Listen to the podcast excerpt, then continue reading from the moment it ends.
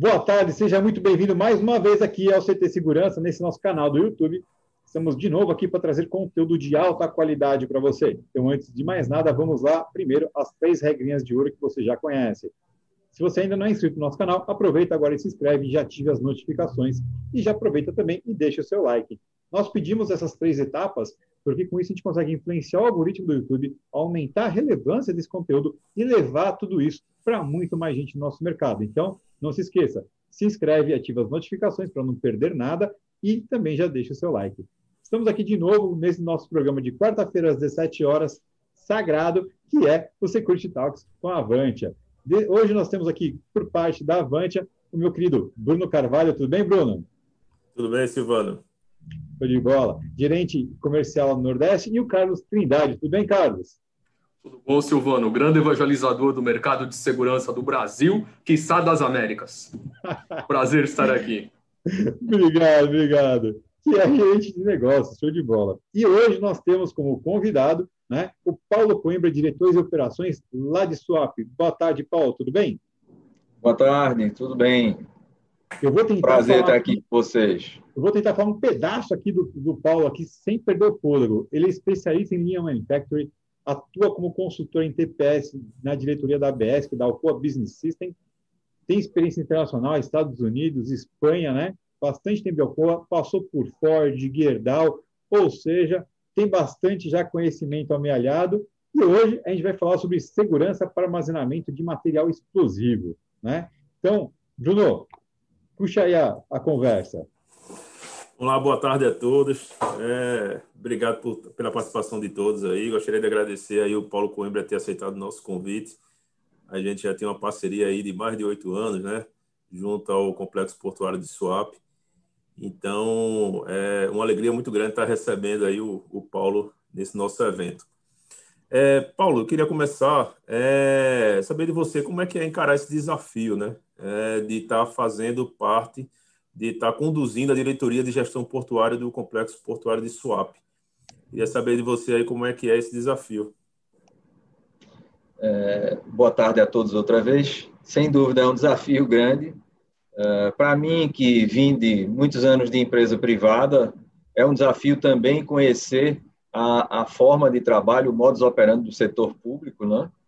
Que isso é, há, diferenças muito grandes né? no, no formato, na maneira de como se atinge os objetivos. É, obviamente, os recursos e a velocidade são, são elementos importantes que aumentam esse desafio. Mas, é, tendo na cabeça o objetivo de transformar o porto em algo que seja competitivo, que esteja no mercado, que possamos no futuro é, ter competitividade para é, enfrentar os desafios também contra o setor privado, contra no bom sentido, né, na, na, na briga mercadológica por esse setor. E é, esse é o desafio que motiva a gente olhar o nível de oportunidades que tem no setor público, de melhoria, de atualização, e, e construir resultados aí ao longo desses anos. Né? Eu estou desde 2015 aqui, é, nessa, nessa posição, olhando sempre o setor portuário e as instalações portuárias como sendo um business também. Isso é um negócio, precisa ser visto como tal, é, onde você consegue implementar e deve implementar todas as estruturas de modernidade, de inovação, de melhoria, de manutenção nessa estrutura, como se isso fosse uma grande indústria que produz resultados, e nesse caso, que atende a um público muito grande, não só voltado para a indústria naval é, petrolífera, que a gente vai falar muito aqui sobre é, os granéis líquidos, que são um grande, o grande é, vetor de, de movimentação do swap, como também a gente mexe aqui com automóveis, mexe com, com componentes eólicos, com pás eólicas, com torres eólicas, com geradores, com granéis com produtos químicos, como a gente vai falar um pouco aqui hoje também. É, então, é, é, um desafio é, interessante, é, um desafio que nos motiva né, a, a, criar também equipes de trabalho que sejam compostas por profissionais que, que tenham também o, o desafio como, como objetivo em suas carreiras. Né? Já pegando o gancho, Paulo, É, para quem não conhece muito né, o que é o Complexo Portuário de Suape, você poderia estar apresentando para a gente aí alguns números, qual a importância do Porto de Suape no cenário nacional, para todo mundo aí ter uma visão da, da magnitude, né, do tamanho que é o Porto de Suape hoje e do, da importância que ele tem nessa movimentação de carga, nessa questão de logística, não só para o Nordeste, mas também a nível nacional. Né? É, Suape é um porto que hoje ocupa a quinta posição entre os portos públicos no Brasil. Uh, Suape é um porto que movimenta cerca de 24 milhões de toneladas por ano. Uh, Suape é um hub de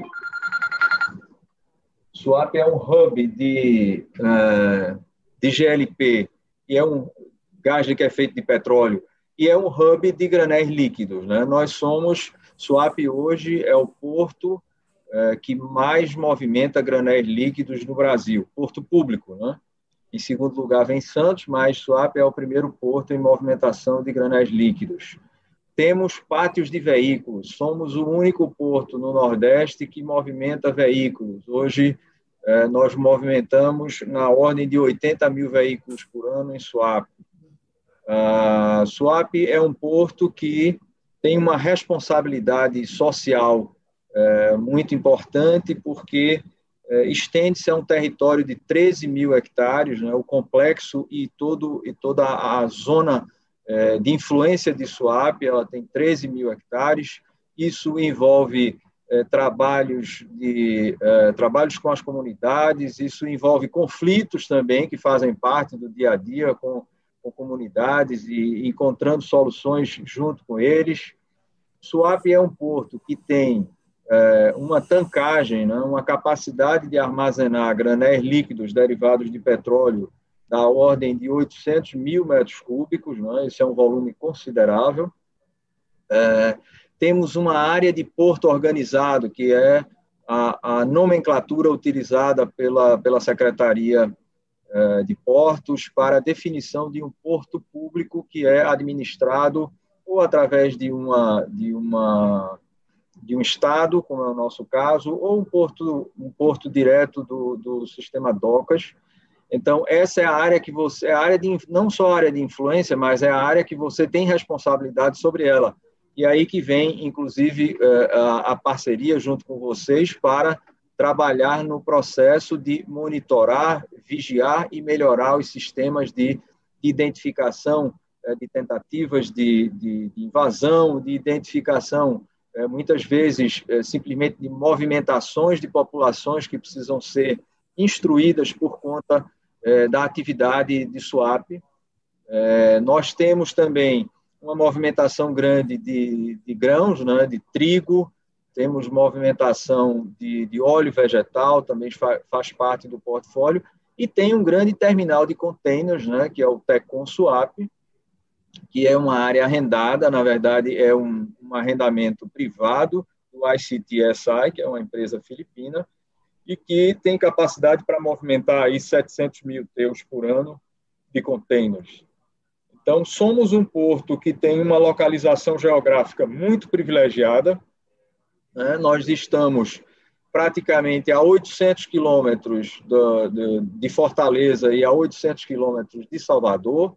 Então, nós estamos nesse, nesse raio aí de, de 400 quilômetros, de 800 quilômetros, nós estamos abrangendo praticamente toda a região Nordeste. E temos uma, uma, localização privilegiada também em relação ao resto do planeta. Né? Nós estamos num ponto muito próximo, mais próximo, talvez, em termos de porto da Europa. Estamos próximos também, indo para o norte, para as linhas que fazem Estados Unidos. Estamos na rota do Canal do Panamá, que recentemente foi, é, foi ampliado. É, então, tu, tudo isso faz de Suape, de fato, a, a, menina dos olhos do Estado. Né? Aqui nós, apesar de todos os problemas que, que foram que surgiram desde a crise econômica de 2014 e a retomada, Swap vem crescendo ano a ano desde, desde, desde 2013 é, e 2014 com um impulso maior com a chegada da, da refinaria Abreu e Lima e é, isso faz com que é, swap tenha um crescimento contínuo e sempre aí próximo dos dois dígitos é, de, de resultado.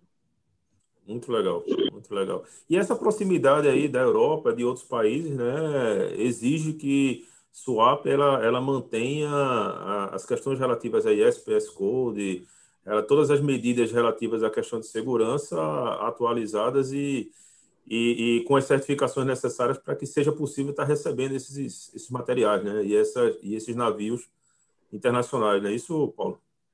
Sem dúvida. Né? A partir lá de, de que se criou o ISPS Code, lá em 2004, né? É, é um processo que requer um nível de, de tecnologia avançado, né? um nível de informação é, com, com garantia de integridade de dados, por exemplo, e, e todo esse conjunto de, é, de regras né, que surgiu depois lá do atentado das, das Torres Gêmeas em, em, é, em Nova York, nós tivemos uma mudança muito grande nos padrões de exigência para receber linhas internacionais. Né? Na verdade, o ISPS Code se aplica a portos e aeroportos, mas o foco principal é na conexão direta entre é, produtos e embarcações que vêm de longo curso. Né? É, não há necessidade, por exemplo, de ter o ISPS Code em instalações que trabalham apenas com, com cabotagem, com navegação costeira. É, os critérios vêm sendo é, aprimorados a cada ano. Né? Você tem dentro do ISPS Code, você tem aquilo que é mandatório e aquilo que é recomendação, mas normalmente a gente tem tentado trabalhar, é, tem tentado trabalhar fortemente é, com, com, com, tecnologia de ponta, trabalhando com, com o conceito de inovação, que é também um vetor importante dentro de SWAP, que vem sendo fortalecido é, nesse, nessa última gestão agora que temos. É, e o ISPS Code é uma o ISPS Code é uma condição essencial para se trabalhar. E aqui a gente está falando de controle de perímetro, de monitoramento, de vídeo monitoramento. A gente já vem pensando, como todos, né, em, em trabalhar e já temos hoje, por exemplo, imagens produzidas por um drone que, que a gente tem dentro da estrutura de SWAP. Então, a gente faz um monitoramento é, mais eficaz e com a necessidade menor de recursos e de pessoas, né? E, Paulo, é... desculpa te interromper. Pegando o gancho, é, falando um pouco sobre SPS Code, chegou uma pergunta aqui é, do pessoal que está assistindo a gente, é, que é a seguinte: o plano de segurança né, do porto do porto e SPS Code contempla na sua matriz de risco armazenamento de cargas perigosas? Existe hoje uma declaração de cumprimento junto a comportos é uma pergunta dos nossos ouvintes aqui. Eu queria que você falasse um pouco sobre isso. Perfeito. É, antes até do, do, ISPS Code, é, dentro da estrutura da ANTAC, né, que é a Agência Nacional para Aquaviários, é, nós já temos é, deliberações definidas em relação a produtos perigosos. Todas as auditorias anuais que são realizadas tanto pelo Porto, como auditoria interna, quanto pela própria ANTAC, como auditor externo, é, levam em consideração a questão da armazenagem de produtos perigosos, definindo uma série de critérios que vão desde a preparação do local aonde os produtos vão estar armazenados ou simplesmente transitando. É, existe a necessidade de uma demarcação física de áreas para você fazer a segregação de produtos que, por exemplo, são perigosos e estão com embalagens avariadas. É, tudo isso faz parte é, de, um, de um plano que tem como base, aí a gente vem lá, o ISPS Code vem lá do SOLAS, a gente tem as, as atividades do MSDS, que é a identificação de riscos dos materiais perigosos, né? isso existe um, um padrão internacional para esse tratamento, é, e em Swap, só para trazer como exemplo, nós temos duas empresas que operam com materiais perigosos ou que estão autorizadas para materiais perigosos. Nesse caso, o Tecon Swap e a Local Frio. É, essa última uh, é, a, é, a, empresa responsável pela armazenagem, inclusive, do nitrato de amônio é, o qual nós vamos falar também um pouquinho aqui sobre, sobre o que aconteceu, mas existe sim uma legislação é, baseada na agência reguladora, que é a ANTAC, existe, existem as regulações internacionais onde o ISPS Code se, se enquadra, e existem também requisitos que são do Estado, do município, do órgão ambiental, como é o caso da CPRH, e da pró do próprio regulamento de exploração portuária, que é da, da, da instituição SWAP. Né? Então, todos esses elementos são levados em conta. Em relação à declaração de cumprimento, nesse momento nós recebemos, há duas semanas atrás, exatamente, recebemos a auditoria final. Esteve aqui o pessoal da Sesportos, né, que tem representantes da Polícia Federal, da Receita Federal, é, das entidades é, é, representativas da, da, da, comunidade portuária, e essa, essa auditoria foi feita. Nós tivemos um ponto que está sendo resolvido, que é um, um servidor, que está, é, estamos aguardando a chegada dele, mas esse foi o único ponto, depois da última auditoria, que, é, que fica pendente para fecharmos 100% da declaração de cumprimento. É, nós tivemos uma dificuldade muito grande no início para nos adaptarmos à, à modernização é, da, da, dos protocolos e exigências. Né? SWAP teve a sua primeira declaração de cumprimento, é, salvo, salvo engano meu, em 2009 ou 2011, e depois vieram as necessidades de atualização dos planos de segurança, que também sofrem alterações junto com, com o ISPS Code, e culminamos com esse, esse último momento em que é, fizemos um, um, acréscimo nas nossas contratações e na parceria com a Avantia, né? Nós implementamos, ao invés de 63 câmeras que tínhamos, temos hoje 110 câmeras, temos toda a área é, toda a área protegida e cercada, não só monitorada, mas também permitindo o acesso às áreas limítrofe que, que definem a poligonal do porto organizado.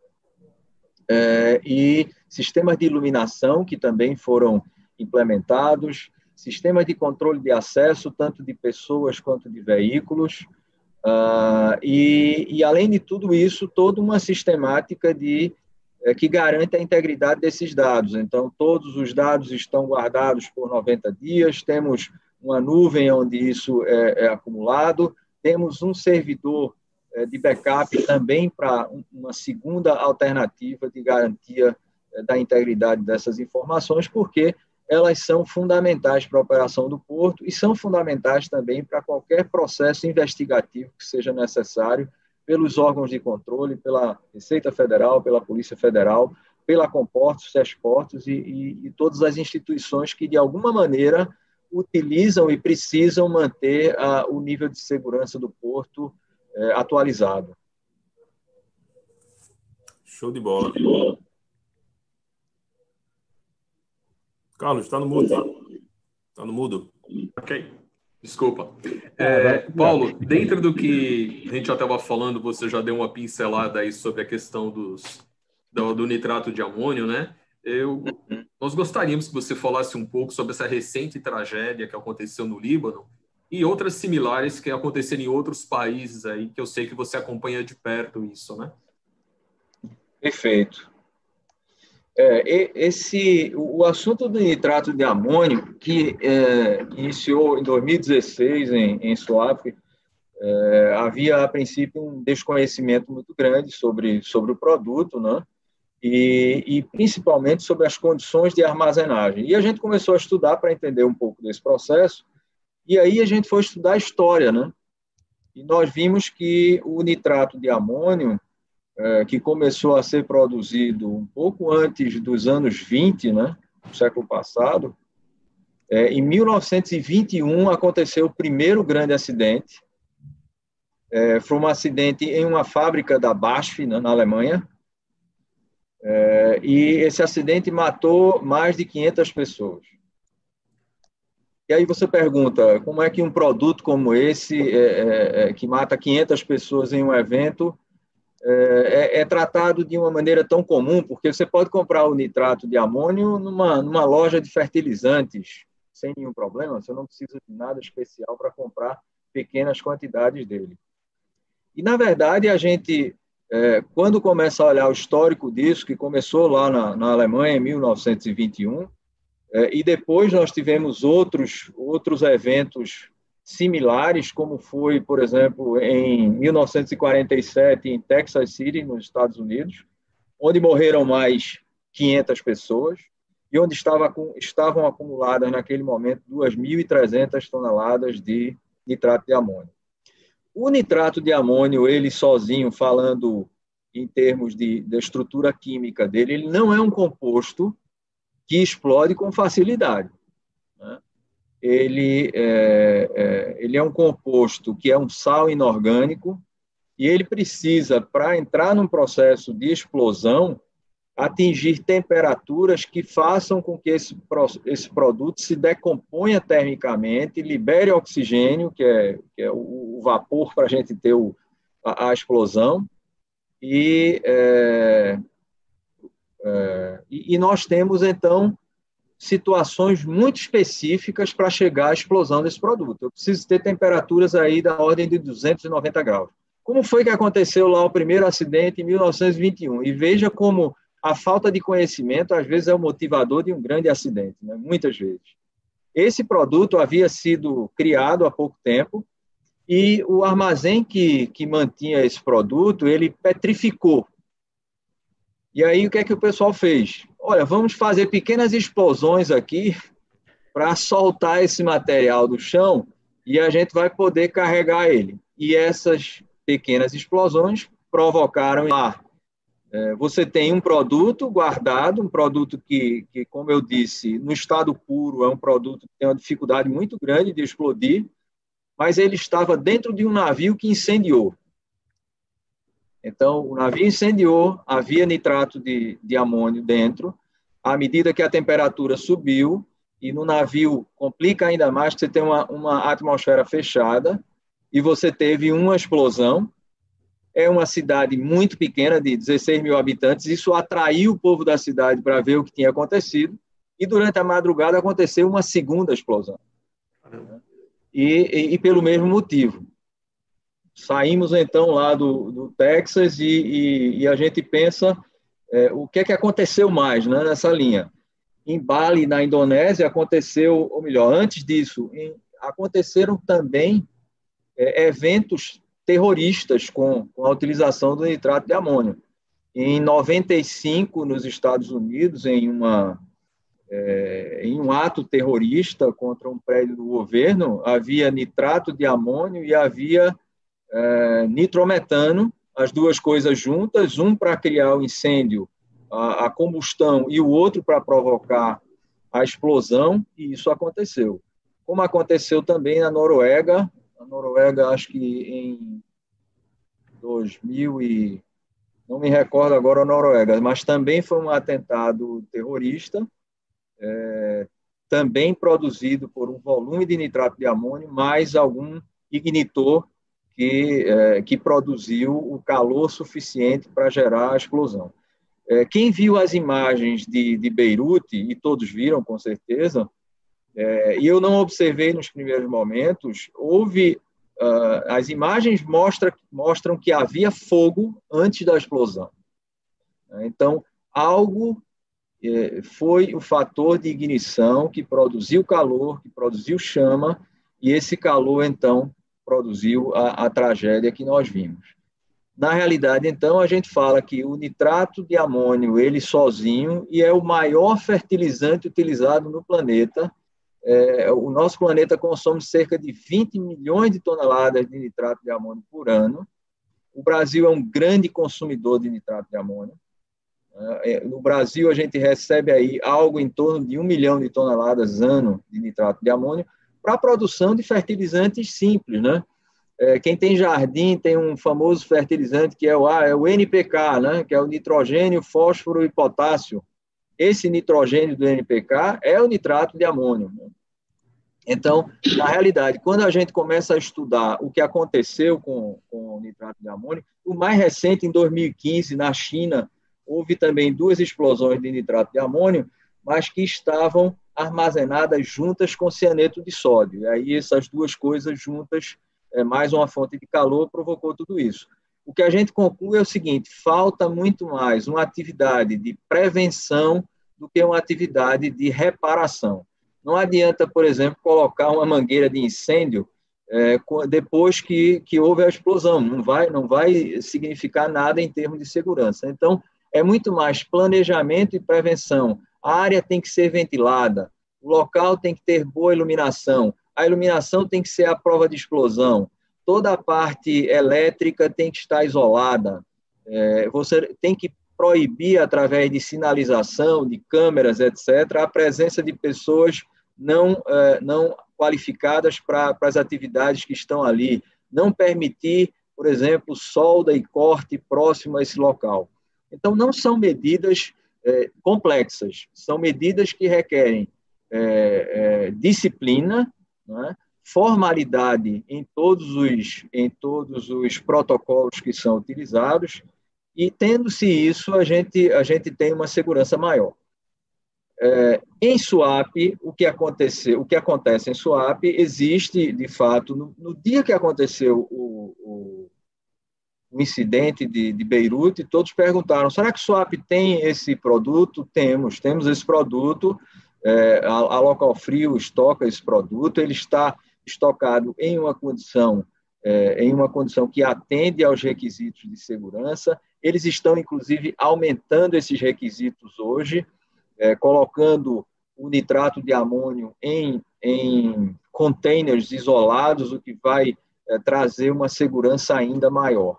Quando aconteceu o evento, existiam cerca de 1.300 toneladas em SWAP, é, isso vai para uma empresa de fertilizantes, e de lá para cá a gente deve ter algo em torno de 600 mil toneladas hoje é, no estoque esse produto é auditado dentro daquele processo lá do ISPS Code e que é, é trabalhado pela ANTAC. E o que nós tivemos de muito novo, e eu digo até que é novo porque é de quinta-feira da semana passada, é, dia 13 de, de, dia 13 de agosto, a ANTAC lançou, é, publicou uma resolução, a resolução 7.954, que tem como base é, um estudo profundo do que aconteceu com o nitrato de amônia em todo o mundo, não só com esse incidente de Beirute, como os outros também. E, é, para vocês terem uma ideia do nível de complexidade das medidas que são propostas dentro dessa resolução, eles estão dando um período de um ano para adequação das, dos armazéns que fazem é, operação ou manuseio com, com o produto nitrato de amônio, assim como para os outros, né? A gente não pode esquecer que Suape, com uma tancagem de 700 mil metros cúbicos de derivados de petróleo, é, não podemos pensar que essa bomba é menor do que o nitrato, não é? Então, na realidade, quando a gente olha para o granel líquido e para as empresas que trabalham aqui com granéis líquidos, e aí, como o SUAP é um porto público, é, as instituições podem nos visitar para conhecer, é, existem todos os protocolos nacionais e internacionais de proteção desse produto, existem os protocolos de combate a incêndio, existem os planos de, de controle de emergência, os planos de emergência individuais das empresas, os planos de ajuda mútua, todos esses, esses protocolos se juntam para que a gente tenha um ambiente mais seguro. Swap hoje, por exemplo, trabalha com rebocadores com o sistema firefighting. Então, eu tenho um canhão de água em cima do rebocador que foi algo que ajudou bastante naquele incêndio de, de Alemoa, lá em 2015, que aconteceu nas instalações da, da Ultracargo, lá em Santos. É... Bom, eu acho que sobre o nitrato a gente pode, pode é, é, terminar aqui. Eu diria que continua o trabalho de fiscalização. Nós vamos ter na próxima semana, inclusive, com base no incidente, vamos ter uma visita de um grupo que fará uma inspeção nas nossas instalações é, para verificar aquilo que. E eu vejo sempre a auditoria é sempre algo que você tem que fazê-la trabalhar para você e não você trabalhar para ela. A auditoria tem que nos mostrar aquilo que a gente precisa corrigir para ter uma condição de excelência assegurada como, como instituição. É, Paulo, é, você acabou respondendo a uma pergunta de um, de um, de um participante aqui que está na plateia, o Sérgio Fang, acho que você já respondeu, ele citou sobre exatamente esse vazamento que houve lá na, em Cubatão, né? Exatamente, foi, acho que foi Cubatão. Não, Guarujá ele está colocando. Isso, e, foi no Guarujá. Já, Guarujá, pronto, você já acabou respondendo. E tem uma pergunta aqui do Antônio Egito, é, eu não sei se você vai conseguir responder. Ele pergunta assim: acontecendo uma explosão semelhante em Swap, atingiria as moradias em Muro Alto? A preocupação dele. Acho que ele mora lá, hein? Eu, eu sei que ele, ele não mora, mas ele tem, ele, tem, ele tem alguma coisa lá. Ele vai é. muito lá. É, deixa, me lembra da, da, segunda, mas deixa eu falar da primeira é, inicialmente. O, o, incêndio que aconteceu em Alemoa foi, se tornou uma referência no Brasil porque é, você se identificou num evento como aquele, o quanto se precisava ter um sistema mais robusto para combater um incêndio daquela proporção. Né? É, para vocês terem uma ideia, a, a, o elemento que se utiliza, a substância que se utiliza para apagar um incêndio daquele tipo é o líquido gerador de espuma, é o LGE, que é um produto que nós não temos em grande quantidade no Brasil. Só para ter uma ideia do nível de, de ações é, é, de ações de resposta rápida e de eficácia que a própria empresa Ultracargo teve, eles chegaram a trazer, a, a contratar um avião cargueiro para trazer líquido gerador de espuma dos Estados Unidos para o Brasil para trabalhar naquela extinção é, porque o volume de, de LGE que existia no Brasil naquele momento era absolutamente insuficiente para, para o, o, o processo de extinção daquele incêndio. Então, foi, eu, eu, digo sempre, nós ouvimos os relatos da, das pessoas que comandaram as operações lá, é, executivos da, da Ultracargo, e, e foram depoimentos que serviram para criar um novo patamar de segurança em todas as instituições. Então, isso só para complementar a pergunta lá sobre a Lemoa. É, em relação a, a, uma explosão, a realidade é o seguinte: quando você faz, é, quando você desenha uma instalação para armazenagem de combustível, em função das características físico-químicas do combustível, você tem um raio de influência, é, um, um raio inicial que a gente chama de área de exclusão, que é aquela área onde você não deveria ter movimento de pessoas nem constante, né? ou pessoas despreparadas, por exemplo, e existe um raio é, para o qual você define qual é o limite de atuação de uma explosão para um determinado produto. Então, veja só, é, dependendo do produto, você tem raios diferentes. Você pode ter, por exemplo, uma tancagem de, é, de GLP, é uma tancagem que requer é, que requer um, um, raio de exclusão considerável. É, você, tem, você tem produtos é, derivados de petróleo, por exemplo, que atingem é, raios de até 5 quilômetros de, de influência. Mas isso depende sempre do tamanho da armazenagem, né? tanto ela isoladamente como, como um tanque de, de, de parachileno, por exemplo, é, como depende da composição dessas cargas em um ambiente global é, de armazenagem de granel líquido. Então, na realidade, você tem que ir somando os riscos quando você combina produtos que são diferentes, mas que são produtos inflamáveis. Então, é muito difícil fazer uma avaliação aqui, eu não tenho essa, essa, esse estudo feito na mão, para você saber exatamente, olha, dentro do conjunto de armazenagem de swap, vamos considerar que swap estivesse com toda a sua tancagem é, é, preenchida, qual seria a influência de uma explosão? Primeiro que a gente tem que considerar é que cada uma das instalações tem seus sistemas contra incêndio. Então, nós não podemos considerar como uma grande bomba, não é isso. Na verdade, são diversos elementos que armazenam produtos inflamáveis, mas que têm sistemas de segurança e de prevenção montados exatamente para você evitar que chegue a, a problemas dessa natureza.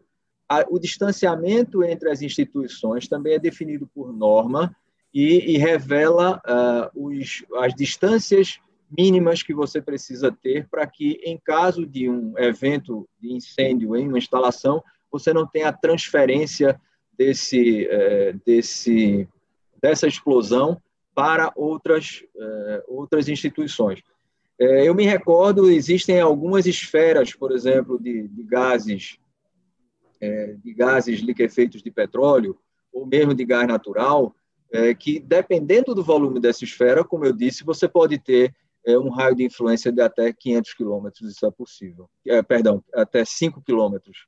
É, é, você, você pode ter repercussão disso. É por essa razão que é, há um cuidado muito grande no caso de swap para, a, para com as comunidades que estão dentro do território e algumas comunidades, por exemplo, se instalam ao lado de uma dutovia é, de um produto é, derivado de petróleo e há uma, um esforço muito grande, tanto de SUAP quanto de todas as instituições. A Petrobras é uma empresa muito séria nesse aspecto, é, com o objetivo de é, limitar e orientar as, as populações para que fiquem fora de regiões é, de risco, zonas de exclusão para produtos é, dessa natureza. Olha, Paulo, vou fazer uma pergunta rápida. É, o Brasil é um país que tem né, 200 milhões de técnicos de futebol, né, é, 895 milhões de analistas políticos, né, todo mundo é especialista. Né?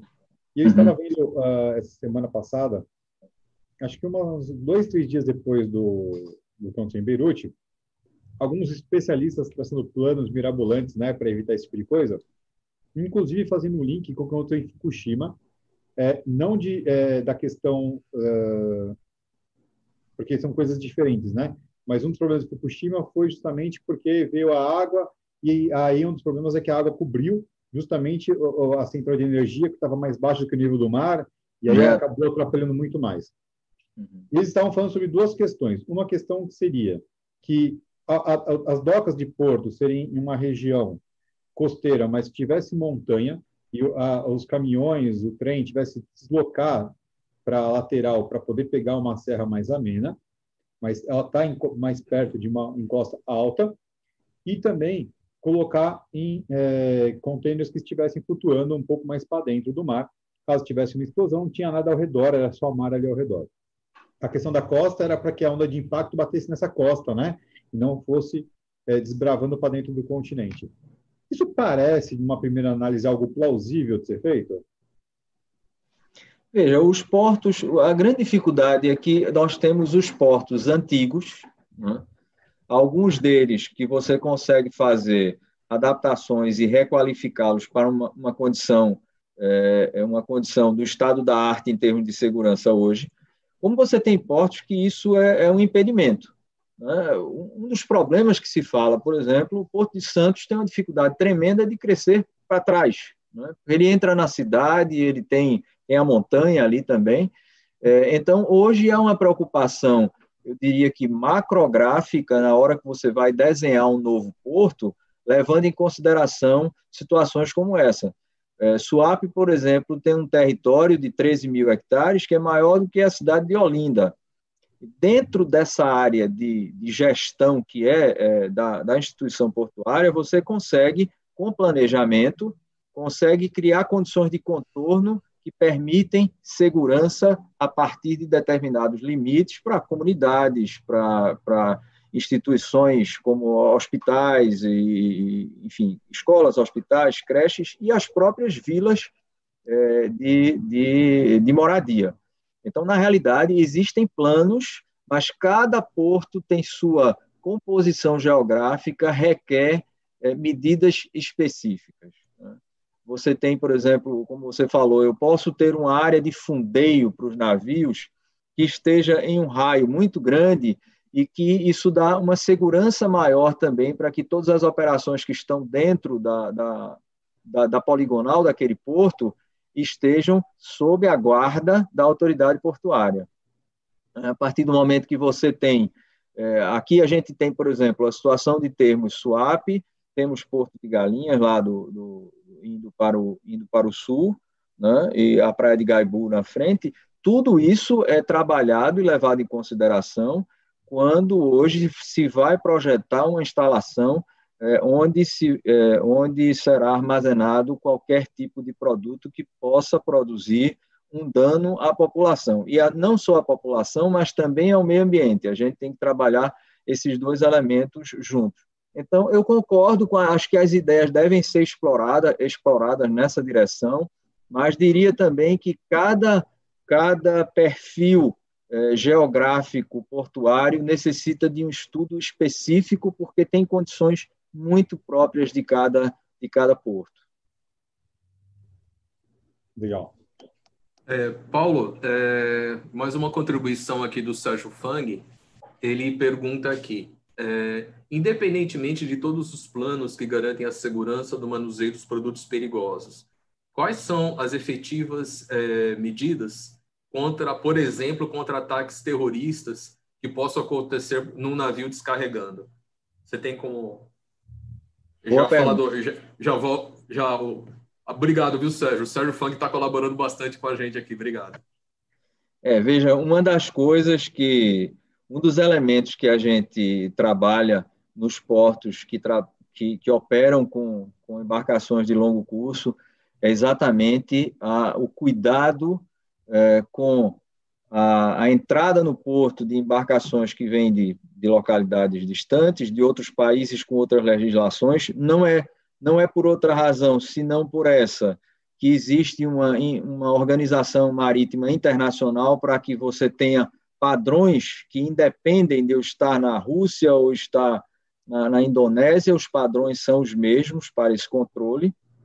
É, nós temos, dentro de SWAP, é, nós temos as unidades da, da, Receita Federal e da Polícia Federal, como temos também o controle é, marítimo feito pela autoridade marítima, que nesse caso aqui é a Capitania dos Portos, que está ligada ao Comando Naval do Nordeste. E existem, e aí a gente parte para o ISPS Code outra vez, nós temos os níveis de operação, nível 1, nível 2, nível 3. O nível 1 é o nível normal, quando a gente tem as estruturas próprias da localidade é que fazem o controle do que está acontecendo. Você tem um nível 2 com mais restrições e você tem um nível 3 onde as Forças Armadas praticamente assumem o controle é, de, de situações dentro do porto. Um exemplo que, que é real, nós tivemos naquele, naquele período é, que houve a greve dos caminhões, é, nós entramos aqui é, no, no, nível 2. Né? E em alguns momentos tivemos a presença, por exemplo, de, de, das Forças Armadas dentro do porto. Porque aí é, você passa a ter uma situação é, de segurança nacional, né? de manutenção da segurança do país. Então, isso se sobrepõe à segurança da empresa, é, à segurança do porto de Suape, passa a ser é a defesa do território nacional. Nós precisamos preservar os bens que estão ali dentro. Né? Então, existe sim, existe uma unidade da, da Polícia Federal que faz a parte marítima, existem todos os sistemas de monitoramento dos navios que nós temos aqui é, através de, de equipamentos, né? nós temos é, alguns softwares que operam com as antenas, essas antenas se comunicam com todos os portos do mundo, e eu, eu tenho sempre a localização dos navios que estão se aproximando de Suape, o que esses navios têm, o, o IMO, né, o, o International Maritime Organization, tem um número para cada navio desse, então você tem todas as informações sobre o navio, e isso permite é, a, que nós tenhamos uma segurança muito grande em relação a embarcações que vêm de longo curso. Isso porque é interesse da nação que a gente mantenha isso protegido. Né? O porto ele não deixa de ser um ponto de entrada é, para o território nacional. Por essa razão, é, existem todos esses, esses, é, esses elementos de controle e de monitoramento. Nós já tratamos, inclusive, com a, com a própria Avantia, possibilidades de termos uma, uma visualização de áreas que estão bastante além do nosso quebra-mar, por exemplo. Eu preciso, é, eu tenho uma operação entre dois navios que vai acontecer a 18 quilômetros de distância. Eu preciso ter controle sobre isso. Então, eu posso mandar um drone até lá e esse drone é, me mandar imagens, monitorar para mim aquilo que economicamente é inviável enviar uma embarcação com, com pessoas para fazer uma fiscalização. Tudo isso olhando exatamente esse ponto que o Sérgio, né, é, da pergunta dele, uhum. que é o objetivo nosso de, é, de da manutenção da, do território nacional, da segurança das pessoas e o meio ambiente, que são os elementos que são monitorados tanto pelo Porto quanto pelas instituições como a Polícia Federal, como a Marinha e como as próprias Forças Armadas, aí, Aeronáutica e Exército, quando isso é uma necessidade. Paulo, você me lembrou de uma coisa aqui, eu estava pensando, é, que não só a questão de segurança, não só a questão da segurança do trabalho, segurança das pessoas, mas é, existem alguns, algumas áreas né, de, do porto que sofrem é, fiscalização e influência da Receita Federal, né, os pontos alfandegados, né, a movimentação de carga. Eu queria que você falasse um pouco aí sobre os pontos alfandegados, que são áreas específicas em determinados pontos do porto, né, que sofrem a, a influência e a fiscalização da Receita Federal, além de outros órgãos, mas que também, por exigência de algumas resoluções da Receita, exige que o, o vídeo monitoramento seja disponibilizado, as imagens, o reconhecimento o registro da movimentação de veículos, tem uma série de coisas aí que são específicas para pontos alfandegados, né? Você falasse um pouco aí sobre isso. Perfeito. O, os recintos alfandegados, né, essa é a nomenclatura usada pela Receita, eles são aqueles recintos que é como se fossem uma extensão do navio ou uma extensão do cais. É, Para esses recintos, principalmente aqueles em que nós recebemos produtos importados, é, nosso caso, por exemplo, de veículos. Então, os recintos são alfandegados, eles têm, eles têm é, todo, todo um, um padrão de segurança diferente daquele recinto que é não alfandegado, que é para produtos que já foram nacionalizados, e onde o nível de exigência, tanto do monitoramento quanto do controle de acesso, é muito mais rigoroso do que nas instalações não alfandegadas. É, o recinto alfandegado ele pode ser dentro da zona portuária, como ele pode ser fora da zona portuária, né, que a gente chama de é um porto seco. É, então, existem, e, e as, os níveis de exigência em ambos os casos é o mesmo. É, quando eu tenho um pátio de veículos nacionalizados, por exemplo, eu tenho que ter um sistema de monitoramento, eu tenho que ter iluminação, mas eu não preciso ter, por exemplo, é, o acesso da Receita Federal instantâneo a qualquer imagem que, é, que é necessitada naquele recinto por ser alfandegado. É, eu tenho um nível de iluminação no perímetro é, do, do recinto alfandegado que também precisa ser obedecido.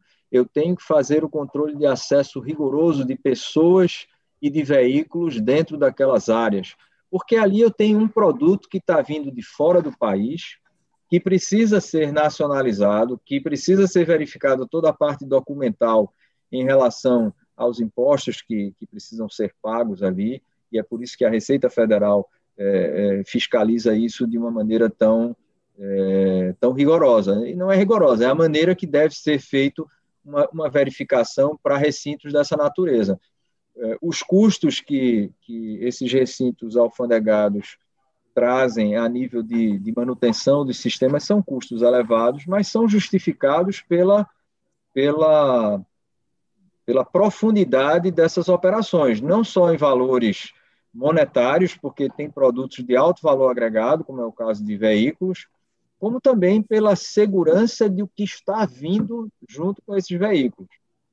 Nós tivemos há, há uns dois anos atrás aqui, a, a pedido de uma própria montadora é, brasileira, é, tivemos uma verificação feita no, no pátio alfandegado com cães para que se verificasse, por exemplo, se havia alguma contaminação por droga é, feita nas movimentações que ocorrem ali. E isso só pode ser verificado, só pode ser investigado quando a gente tem elementos como imagens, no mínimo, registros, notas fiscais, mas principalmente imagens e registros de entrada, acesso e, e saída, é, são os elementos que nos garantem a rastreabilidade quando da ocorrência de qualquer, de qualquer evento, de qualquer sinistro. É, Paulo, tem, tem, mais umas perguntinhas aqui do, do, do, do Sérgio, né? Pelo visto, realmente o Sérgio é, é da área. É teu amigo Sérgio Fang? Ele está ajudando bastante, viu? Vamos lá. o Sérgio, ele opera no Porto de Santos, né? Ele, ele ah, ele é... trabalha no Porto de Santos? Isso, é, se não me engano. Ah, é legal. Ele, ele, ele, trabalha com, com os radares da, é, também lá. Ele é fantástico, cara. Tem um conhecimento assim que é assustador. Pô, depois faz a ponte para a gente conhecer ele. Legal. Faz a ponte aí para a gente. Vai ser um prazer bater um papo com ele. É, a pergunta do, do Paulo, eu já sei a resposta, mas eu vou fazer. É, ele pergunta se, com relação aos produtos químicos que você citou, que estão armazenados é, no, nos, nos containers, né, no, no pátio, é, você tem o georreferenciamento deles, a localização, o que, que eles contêm, isso é, o nível de controle e rastreabilidade disso? Como é que funciona lá em SOAP? Veja, os todo container tem uma numeração, né? Perfeito. Quando você trabalha com container, você tem uma numeração. E essa numeração define o local uh, aonde aquele armador ou aquela empresa que é, é proprietária, é a consignatária do container, o número do container identifica aonde ele está. É, não necessariamente em todos os casos eu tenho georreferenciamento, mas eu vou dizer este container está na empresa A, B ou C porque é, a localização dele é essa. Existem sistemas já hoje é, que fazem não só é, não só a identificação dos locais do container, como também fazem uma verificação na hora que o container é movimentado, se o container é vazio, se o container está cheio, isso fazendo uma pesagem, inclusive, na, na, na movimentação, e é, o controle, os controles de, de é, para containers são muito rigorosos. E não é à toa que é, grandes investimentos são feitos nessa área com containers, porque ao mesmo tempo que ele é a forma mais segura de se transportar alguma coisa, ele ainda é alvo as grandes contaminações por entorpecentes, elas acontecem ainda é, com containers, né? É, isso já aconteceu em, em diversos portos, é algo sempre tratado com uma seriedade muito grande, mas eu diria que o container é o elemento, em termos de segurança, mais, é, mais seguro que nós temos para trabalhar esses produtos, para identificar onde eles estão e criar a rastreabilidade neles. Existem containers também que trabalham com é, RFID, que são os identificadores via rádio, onde você é, não só localiza o container, como você também tem todas as informações do que aquele container, da carga que aquele container tem. Obviamente, isso não é acessível por qualquer pessoa, mas o consignatário da carga ou o transportador tem todas as informações e tem a rastreabilidade daquele container é, dentro, dentro dos recintos. É, mais uma do Sérgio. É, você já citou também, mas eu vou deixar você falar mais um pouquinho. É, ele falou assim: vocês gravam as imagens do sistema de CFTV por até 90 dias com backup externo, fora do porto também. Você já falou sobre isso, mas acho que ele não pegou. Isso, não, nós, nós antigamente não tínhamos, mas fruto da, da penúltima auditoria, nós fomos instados a, a colocar é, a mesma capacidade que a gente tem lá para os 90 dias que ficam nos servidores, a gente precisa ter isso em um outro local. A gente optou por ter na nuvem, então a gente tem o nosso servidor que segura 90 dias, eu tenho a nuvem que é o backup desse servidor e eu tenho um servidor que é o backup da nuvem. Na verdade, a, a, o formato é esse. Já existiram, e, e, algumas instituições ainda trabalham, por exemplo, com câmeras que têm cartões de memória. Né? Mas isso é algo que tem uma limitação é, muito grande, eu acho que já não é uma solução é, é, de referência, sem dúvida. Né? Hoje não, não faz sentido a gente estar tá armazenando informação em nada que seja um elemento rígido, um objeto. É, mas existem, em alguns casos é, é, mandatório que você faça por alguma restrição que, que exista, mas sim, a resposta é que hoje a gente tem essas imagens. Como eu comentei da auditoria, estamos aguardando a chegada desse segundo servidor para que a gente feche todo o processo de imagens. Hoje a gente tem o nosso servidor e temos a nuvem. Beleza. É, tem uma outra pergunta que ele fez aqui, eu não sei se você sabe responder, com relação eu acho que o Sérgio, eu acho que o Sérgio está tentando chegar na pergunta que eu não sei a resposta. Ele está chegando. Eu acho que ele, ele, sol, ele, soltou, e ele soltou aqui, ó. Ele perguntou. Ele não perguntou quem veio primeiro, se foi o ovo ou a galinha, mas ele perguntou quem veio primeiro, a cidade ou o Porto de Santos? Aqui, ó, acho que não, é cidade ou Porto, peraí. Cidade não é Santos, não. Cidade, é o Porto. Quem veio primeiro na, na, no tocante, assim, na preocupação, né? A gente tem que se preocupar com quem veio primeiro aí, né? A cidade já estava lá, depois veio o Porto, o Porto estava lá, depois veio a cidade. Sim, a, gente tem uma cultura muito fraca no Brasil com relação a isso, né? A gente constrói as é. coisas e deixa construir ao redor, né? E depois se torna um problema o aeroporto de Congonhas em São Paulo, né? Por exemplo. É verdade.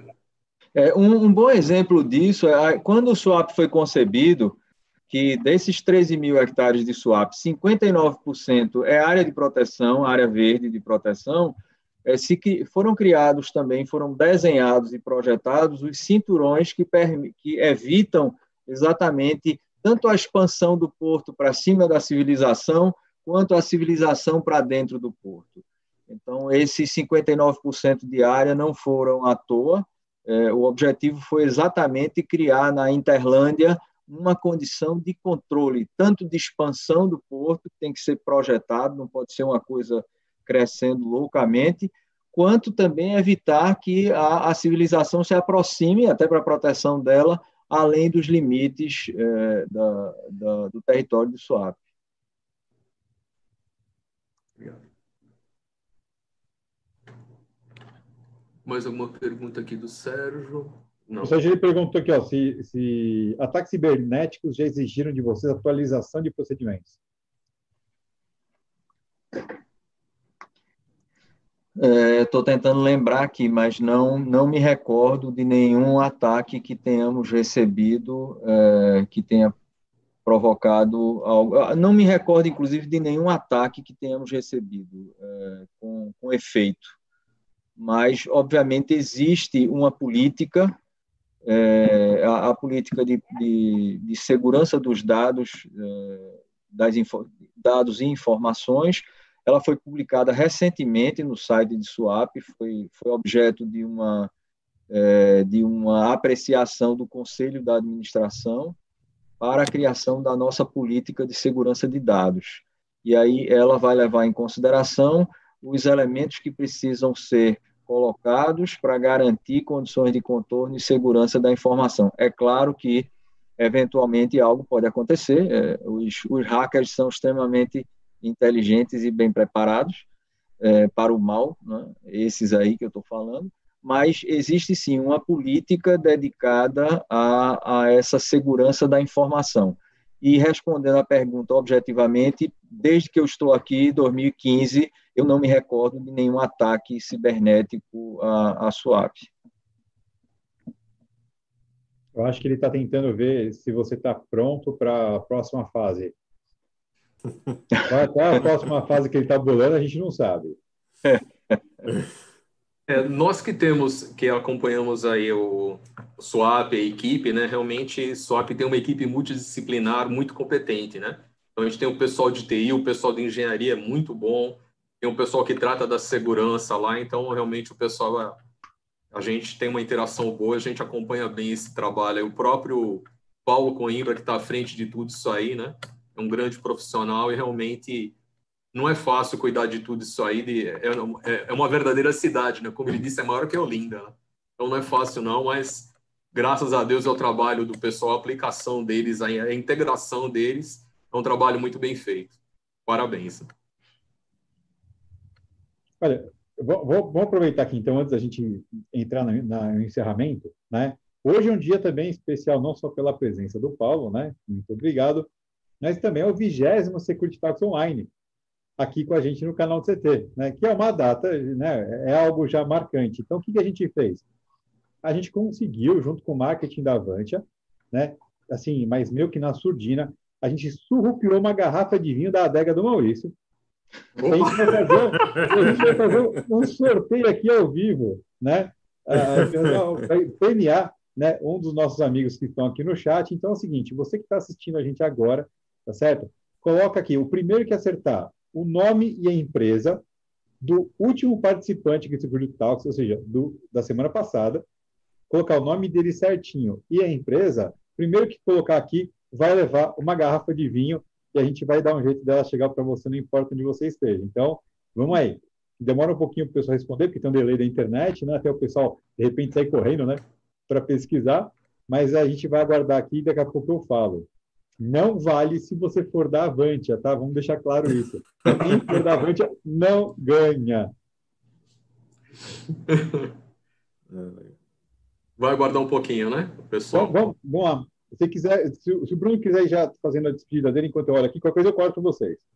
Ah, legal. Beleza. É, é só para fechar, para a gente, é, é, digamos assim, finalizar as perguntas aqui, eu não queria deixar de, de fazer essa daqui. Paulo, o Antônio Egito é, fez uma pergunta aqui bem, bem objetiva. É, existe alguma interação de swap com o Porto Recife? Ou seja, existe algum um trabalho, comunicação? Como é que é feito isso? Se existe, junto com o Porto do Recife? Paulo. É, veja, na realidade, os, os dois portos estão é, conectados à mesma secretaria, que é a Secretaria de Desenvolvimento Econômico.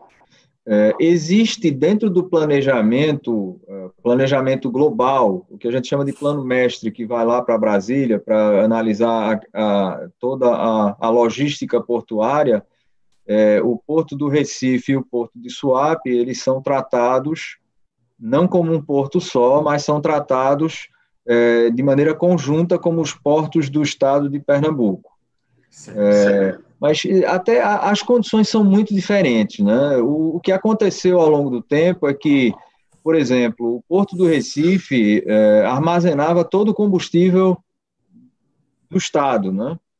E por uma decisão é, de, um, de um prefeito lá atrás, decisão acertada, disse: olha, a gente precisa tirar esse produto daqui porque a gente está em cima da, da da, civilização, dos cidadãos que, que precisam estar ali todo o tempo. Então, houve uma mudança, uma reestruturação, todos os granéis líquidos de, de Recife foram transferidos para a SUAP. Recife tem algumas características que nós não temos, como, por exemplo, de receber navios turísticos, né? É, os navios turísticos normalmente é, atracam no porto do Recife, por ser uma área, uma área turística, né?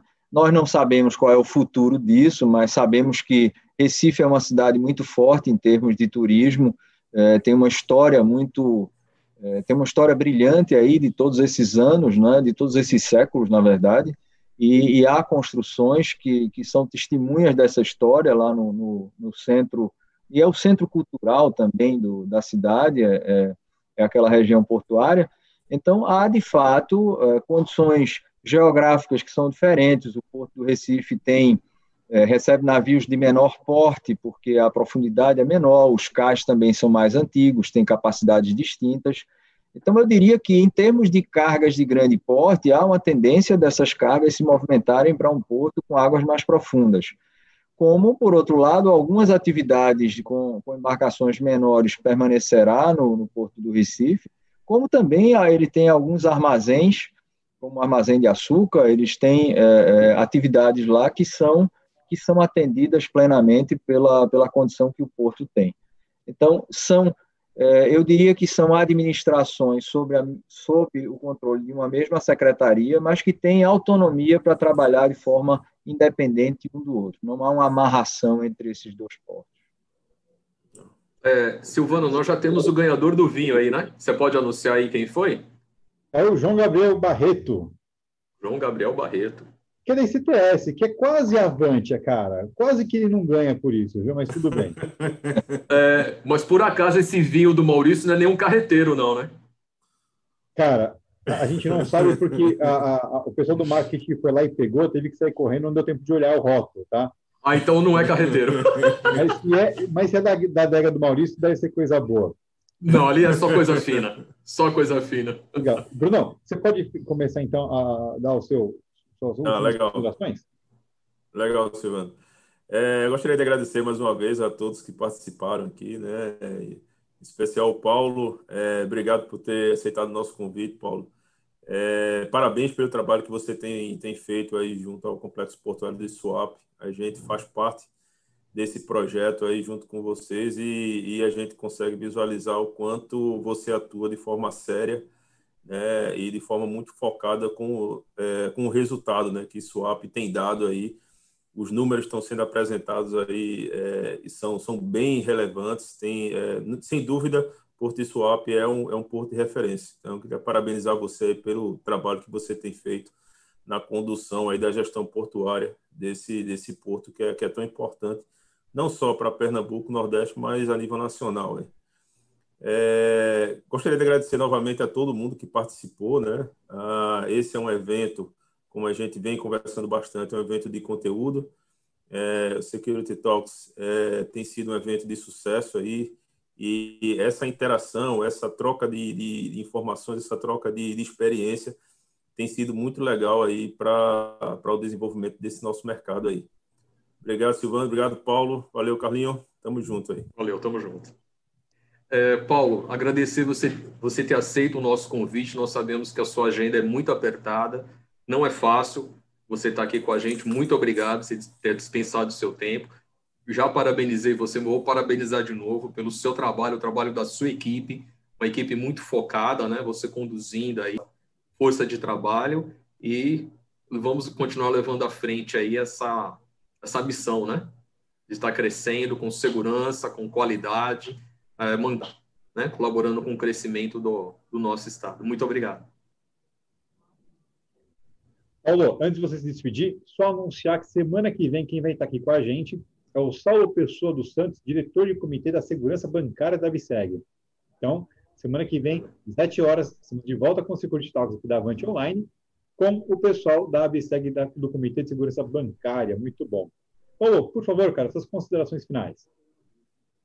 Eu agradecer a vocês pelo, pelo convite, né, e dizer que, na verdade, a, a operação portuária, as operações portuárias são parte de um conjunto, né, nós, nós temos uma equipe de trabalho, é, todas as diretorias trabalham muito engajadas no, no em busca de, de resultados, é, isso, de fato, é um time, o presidente, os diretores, as equipes, as pessoas, a gente encontra pessoas com um nível de dedicação muito grande aqui, é, a gente vem tentando melhorar é, o nível de conhecimento, de especialização das pessoas, porque o fato de sermos do setor público não nos, não nos exila dessa condição, né? nós, nós precisamos é, ter pessoas cada vez mais preparadas, sistemas cada vez melhores, e é, em nome de, de SWAP eu agradeço também é, o convite é, de vocês e daquilo que a gente puder ajudar, estamos, estamos à disposição. Obrigado a vocês. Show de bola. Obrigado, Paulo, pela tua participação, por todo esse conhecimento. Obrigado, Bruno, pela presença aqui com a gente de novo. Carlão, tudo bem? Muito obrigado. E é isso aí. Obrigado, Avante, pela confiança de estar aqui com a gente no canal. A gente volta com a Avante Talks na próxima quinta-feira, às 17 horas. Continua com, aqui no nosso canal. Às 19h30 nós temos Linha de Frente com o Diógenes Luca e às 20h30 aqui no Marketing com a Camila Risse. Então, não perca nada. Não se esqueça de se inscrever, ativar as notificações e já deixar o seu like. A gente se vê daqui a pouco. Um abraço. Tchau, tchau, pessoal.